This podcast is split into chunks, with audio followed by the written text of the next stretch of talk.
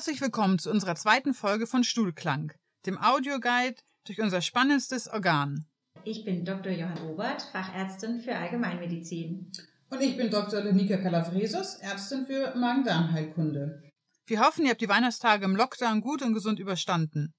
In der heutigen Folge soll es um ein Körpergefühl gehen, das ihr über die Feiertage sicher alle gespürt habt.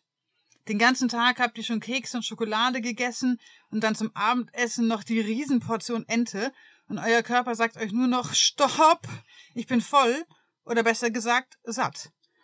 Aber woher weiß unser Körper denn eigentlich, dass wir gesättigt sind? Und andersherum, woher wissen wir, dass wir hungrig sind? Um diese spannenden Zusammenhänge soll es heute gehen. Aber bevor wir loslegen, noch eine kurze organisatorische Ansage. Wir sind stolz, euch berichten zu können, dass ihr unseren Podcast jetzt bei Apple Podcast, Spotify und Google Podcast findet oder auch auf unserer Homepage www.stuhlklang.de. Wenn ihr Anregungen, Feedback oder auch Themenvorschläge habt oder diese eine Frage, die ihr immer schon mal beantwortet haben wolltet, könnt ihr uns per Mail auf info@stuhlklang.de schreiben. Wir freuen uns. So, jetzt weiter im Text. Das heutige Thema sind ja Sattsein und Hunger. Aber bevor wir uns damit beschäftigen können, müssen wir kurz besprechen, warum wir überhaupt essen. Der menschliche Körper ist auf regelmäßige Nahrungsaufnahme angewiesen, um unsere Zellen in den Muskeln, Organen und insbesondere in unserem Gehirn mit Energie zu versorgen. Selbst wenn wir völlig entspannt auf der Couch Netflix schauen, verbraucht unser Körper stetig Energie. Allein schon, um unsere Körpertemperatur aufrechtzuerhalten. Der Hauptenergielieferant ist Glucose, also Zucker, den wir in Form von Kohlenhydraten zu uns nehmen.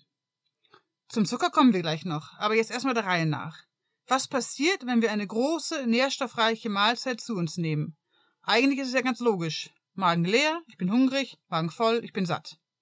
Und so ähnlich ist das auch. Das wichtigste Signal der Sättigung ist die Dehnung der Magenwand. Das heißt zunächst, desto mehr man isst, desto voller ist man. Aber ihr kennt sicher auch das Phänomen, dass wenn man eine große Schüssel Salat isst, das Sättigungsgefühl irgendwie viel kürzer anhält, als wenn man eben Weihnachten die Riesenente verspeist hat. Ja, ich habe das selber daran erfahren, als ich vor einiger Zeit aus verschiedenen gesundheitlichen Gründen auf pflanzliche Ernährung umgestellt habe. Da habe ich den Unterschied beim Burgeressen gemerkt. Ich liebe Burgeressen und kann darauf auch natürlich jetzt nicht verzichten. Und ich habe einfach gemerkt, normalerweise, wenn ich so einen richtigen Burger esse, mehrere Ladungen und Schichten und dazu noch Pommes und Mayo, dann gab es nur Hunger, Hunger, Hunger und plötzlich so uh, schlecht. Restkummer. ja. Und das hat sich witzigerweise, obwohl ich sicherlich noch genauso viel Burger esse, geändert. Jetzt gibt es nämlich den Zustand, der nennt sich satt. Hm, verrückt. Ja. ja, aber ja, aber gleiches äh, gleiches Phänomen. Also die Burger sind eigentlich gleich groß, aber der Fleischburger hat eben eine viel höhere Energiedichte und führt deswegen dazu, dass wir voller sind. Das heißt aber auch, dass irgendwie mehr als nur die Magenfüllung für unser Gefühl des Sattseins verantwortlich sein muss. Ja, genau. Stellt euch mal vor, ihr habt jetzt an Weihnachten die große Portion Ente oder was auch immer gegessen, dann dehnt sich der Magen erstmal und sagt unserem Gehirn, dass er jetzt gefüllt ist. Aber wir haben ja schon in der letzten Folge besprochen, dass die Nährstoffe des Essens analysiert werden können. Und das passiert eben als nächstes nach dem Magen im Dünndarm. Chemische Rezeptoren analysieren, was genau an Nährstoffen in der Nahrung da ankommt, Fette, Eiweiße und Kohlehydrate. Und wenn die Nahrung eben sehr nährstoffreich ist, kann die Verdauung entsprechend verlangsamt werden. In der letzten Folge haben wir ja schon über den Magenpförtner, den Pylorus, gesprochen. Ja, genau. Also wenn sehr energiereiche Nahrung in den Dünndarm gelangt, wird dieses registriert und der Magenpförtner verzögert die Magenentleerung, indem er immer nur ganz kleine Portionen in den Dünndarm weiterleitet. Damit das Jejunum, das war ja der obere Anteil vom Dünndarm, mehr Zeit hat zum Verdauen. Und eben auch der Magen vielleicht auch mehr Zeit hat, den Mageninhalt zu zersetzen. Und so kommt es eben zu einem länger anhaltenden Völlegefühl. Wenn trotzdem im unteren Dünndarm, das war ja das Ilium, noch viele unverdaute, nährstoffreiche Anteile ankommen, wird das auch dort durch chemische Rezeptoren äh, registriert und das Ilium bremst die Passage, also das Weiterleiten der Nahrung aus und führt eben so dazu, dass das Jejunum darüber mehr Zeit hat zu verdauen. Und das führt auch zu einem länger anhaltenden Sättigungsgefühl. Ja, das nennt man auch die Iliumbremse. Korrekt. So, jetzt haben wir einmal die mechanische Magendehnung kennengelernt und eben die chemische Analyse der Nahrung kennengelernt, die uns beide sagen, ob wir satt sind oder nicht. Aber was ist denn jetzt noch mit der Glucose, dem Zucker? Wir haben ja vorhin gesagt, dass Glucose unser Hauptenergielieferant ist und das muss ja dann irgendwie auch was mit Hunger und Sättigung zu tun haben. Auf jeden Fall. Ratet mal, welches Organ am meisten Energie benötigt. Richtig, unser Gehirn. Das Gehirn ist auf einen konstanten Blutzuckerspiegel angewiesen. Über- oder Unterzucker schaden ihm. Und das erklärt vielleicht auch, warum man dann so hangry wird, wenn man lange nichts gegessen hat. Das ist nämlich ein Notzustand für den Körper. Unser Körper ist aber glücklicherweise auch in der Lage, unabhängig vom Essen den Blutzuckerspiegel, also die Menge an Zucker im Blut, die dort äh, enthalten ist, zu steuern. Und hierfür sind zwei verschiedene Hormone aus der Bauchspeicheldrüse verantwortlich. Wenn der Blutzuckerspiegel hoch ist, dann schließt das Hormon Insulin die Türen zu unseren Muskel- und Leberzellen auf. Ohne das Insulin geht es nicht. Und somit kann der Zucker hier verwertet werden und der Blutzuckerspiegel sinkt wieder. Ist der Blutzuckerspiegel aber zu niedrig, regt das Hormon Glucagon als Gegenspieler zum Insulin die Zuckerneubildung in der Leber an. Der aus den Speichervorräten neu gebildete Zucker kann dann ins Blut abgegeben werden und hebt den Blutzuckerspiegel wieder an. Diese Zuckerneubildung ist aber sehr aufwendig und daher möchte unser Körper lieber, dass wir regelmäßig Nahrung aufnehmen. Im Gehirn gibt es auch Blutzucker, Glukoserezeptoren, die den Blutzuckerspiegel wahrnehmen. Und ist der Spiegel niedrig, vermittelt uns das dann ein Gefühl von Hunger und bei hohen Spiegeln Sättigung. Genau, und am Beispiel unseres Weihnachtsessen, sagen wir mal jetzt theoretisch, wir haben seit dem Brunch wirklich keine Süßigkeit mehr gegessen. Haha. und keine Schokolade, aber die Ente, die ist immer noch im Ofen und es dauert und dauert und äh, der Zucker durch das Brunch wird langsam abgebaut und es droht ein lebensgefährlicher Unterzucker. Ganz typisch an Weihnachten. Und um das zu verhindern, müsste unser Körper jetzt anfangen, in der Leber aus kostbaren Speichern neuen Zucker herzustellen. Aber der Körper hat einen Trick. Der sinkende Glukosespiegel wird im Gehirn registriert und das Gehirn sagt uns Hunger. Und ehe wir uns versehen, haben wir schon, bevor der Tisch überhaupt gedeckt ist, einen halben Kartoffelknödel den Mund gesteckt. Hm. Andersherum erklärt es aber auch, warum man nach einer Tafel Schokolade, die ja eigentlich gar nicht so groß ist, sich schnell sehr voll fühlt. In diesem Fall vermittelt eben die steigende Glucose im Gehirn und auch der steigende Insulinspiegel ein Sättigungsgefühl. Zusammenfassend können wir jetzt also sagen, gibt es eine mechanische Kontrolle, die Magendehnung, dann gibt es die chemische Kontrolle über die Nährstoffanalyse im Dünndarm und außerdem haben wir eine hormonelle Kontrolle über das Insulin und den Blutzuckerspiegel.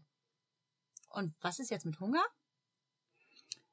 Die Magendehnung, also besser gesagt die fehlende Magendehnung, spielt keine große Rolle. Wir sagen zwar, der Magen ist leer, aber man kann sich auch nach einer kleinen Mahlzeit satt fühlen oder auch eben nach einer relativ großen Mahlzeit schnell wieder Hunger bekommen. Hierfür ist die Nährstoffanalyse im Dünndarm verantwortlich. Isst man eben jetzt statt der Ente nur einen großen Salat, am besten noch ganz ohne Dressing, registrieren die Chemosensoren im Dünndarm eben nur Wasser und Fasern. Der Magen wird schnell entleert, das Essen passiert im Dünndarm schnell und wir sind schon wieder hungrig. Auch der Blutzuckerspiegel steigt durch Salat eben nicht merklich an und wir bekommen vom Gehirn schnell die Aufforderung, wieder zu essen. Wenn man lange nichts isst, kann daraus richtiger Heißhunger werden. Oh ja, das ist ein Gefühl, was wir gut kennen. Sehr gut. oh, das fand ich immer das Schlimmste in den 24-Stunden-Diensten. Du kommst morgens um 8 in die Klinik, hast, wenn du schlau warst, vermutlich um 7 zu Hause noch was gegessen, manchmal auch nicht. Mhm. Mhm. Und dann bist du im Dienst und irgendwie, wie es dann häufig so war, hast du bis 14 Uhr den äh, Zeitpunkt verpasst, um dann in der Mensa dir noch schnell ein köstliches Essen dort abzuholen. Köstlich. Ähm, ja, und dann irgendwann nachts um 23 Uhr, wenn du gerade mal fünf Sekunden Zeit hast, um durchzuatmen und dann einfach merkst, oh mein Gott, ich muss sofort was essen, dann warst du echt angeschmiert, weil dann gab es halt einfach nichts mehr. Wobei, es gab halt, erinnerst du dich noch, diesen Pizza-Automaten. Oh mein Gott, ein Meisterwerk der Ingenieurskunst. Oh. Wo diese Pizza so tiefgekühlt drin war. Ich habe Mhm. mir ein einziges Mal in tiefster Verzweiflung dort eine Pizza im Keller geholt und habe mich so richtig drauf gefreut. Ich hatte so einen Heißhunger. Ich hatte seit morgens um acht nichts gegessen und dann kam die Pizza raus und war auf der einen Seite gefroren und auf der anderen Seite verbrannt. Welche Oh Seite hast du denn Gott. gegessen? Die Mitte. Ja, ich bin dann immer nachts zu diesem Käsebrotautomaten. Oh ja, der war auch Und dann die köstlich. eisgekühlte Käsebrote mit ganz viel Butter. Aber es gab auch das Gegenteil auf Stationen. Wenn man es mal ausnahmsweise in die Mensa geschafft hatte und dann äh, kam man eigentlich total voll zurück und dann standen in der Stationsküche ein Kuchen, eine Schachtel Pralinen, fünf Tafeln Schokolade und eigentlich sollte alle Sensoren des Körpers einem sagen, man ist satt und trotzdem musste man irgendwie den ganzen Nachmittag immer rein zufällig in dieser Küche vorbeischauen. Rein zufällig. Ja, Ja, das ist dann aber kein echter Hunger, Linika, das ist Appetit. ja, kennen wir alle viel zu gut, dass man da manchmal nicht so gut unterscheiden kann.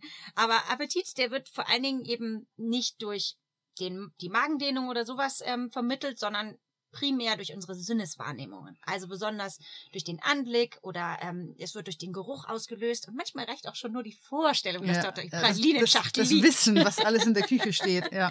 Ja. Und Hunger und Appetit kann man auch ganz gut unterscheiden. Bei echtem Hunger knurrt einem nämlich richtig der Magen. Das kennst du bestimmt. Mhm. Aber weißt du, wie es dazu kommt? Ja, Lenika, das ist eine sehr gute Frage. Darauf hatte ich gewartet, auf diese Frage. ja, also, immer wenn wir gegessen haben und die Nährstoffe aufgenommen wurden, dann geht unser Magen-Darm-Trakt in eine zyklische Bewegungsabfolge. Eine was? Okay, Mhm. also ich erkläre das mal. Das ist eine Ruhephase zwischen den Mahlzeiten. Früher war das ja so, dass wir, also ganz, ganz früher, nicht eine Zeit, an die wir uns noch erinnern können, sondern äh, Neandertaler. genau, Mhm. äh, dass wir das Essen gesammelt oder gejagt haben und danach auch längere Zeit nichts zu essen bekommen haben. Und diese Phasen dazwischen sind eben auch eingeplant.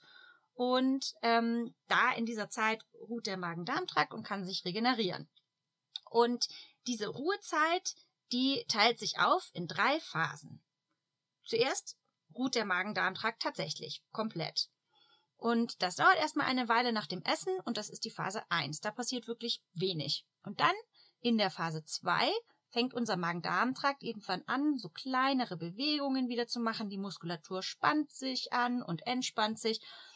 Und zuletzt geht dann eine richtig starke peristaltische Welle durch den gesamten Magen-Darm-Trakt. Der Magen-Darm-Trakt wird also so richtig einmal durchgefegt, um sich von allen Nahrungsresten zu befreien. Und bei dieser Putzwelle, der Phase 3, wird Luft durch den Magenausgang in den Dünndarm gepresst. Und es entstehen Luftturbulenzen und das ist das, was wir als Magenknurren wahrnehmen. Und dieser gesamte Prozess dauert so anderthalb bis zwei Stunden und er wiederholt sich einfach so lange, bis wir endlich wieder was zu essen bekommen. Cool. Da denke ich auf jeden Fall das nächste Mal dran, wenn so richtig peinlich in der Mittagsbesprechung mein Magen knurrt. Aha, das war die Putzwelle. so, Johanna, wir haben ähm, ja bei der Vorbereitung des Podcasts so viele skurrile Geschichten und äh, Experimente gelesen, die wir eigentlich gar nicht alle so richtig in diesen Text einbauen konnten, dass wir beschlossen haben, ab jetzt immer zum Ende des Podcasts, an dem sind wir nämlich eigentlich, immer eine solche Geschichte mit euch zu teilen. Und ich glaube, heute hast du eine Anekdote aus der Medizingeschichte mitgebracht.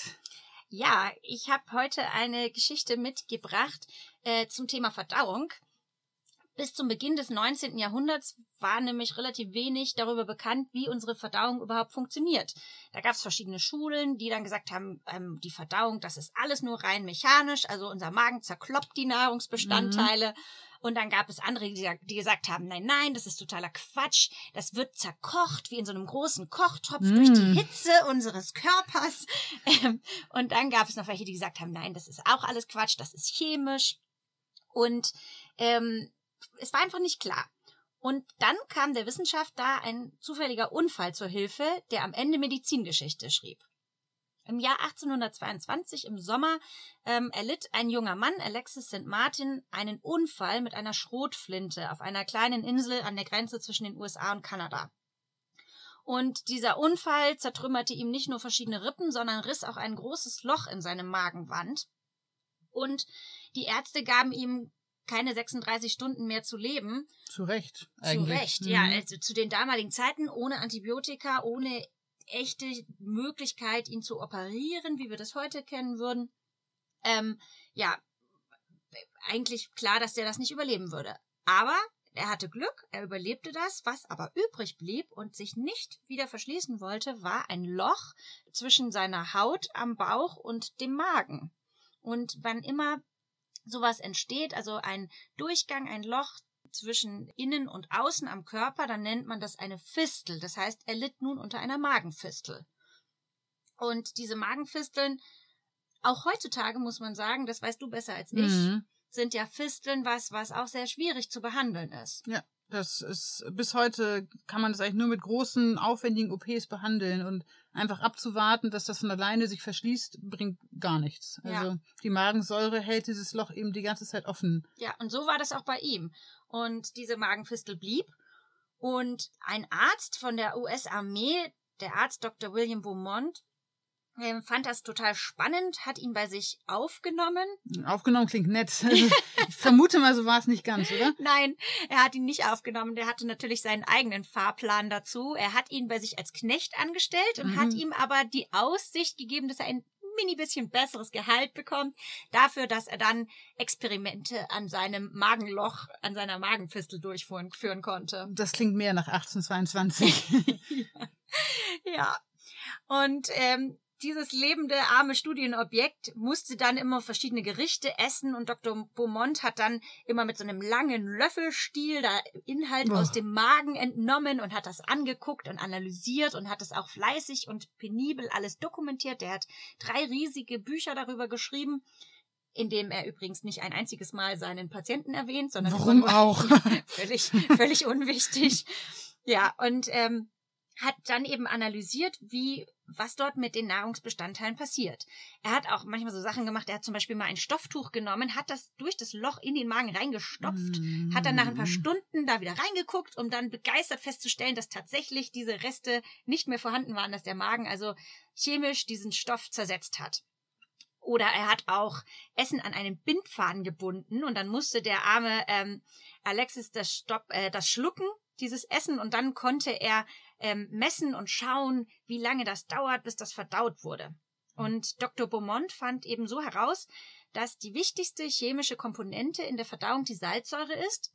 Und er entdeckte auch die Existenz eines weiteren sehr wichtigen Verdauungshilfsenzyms, das später als Pepsin bekannt wurde.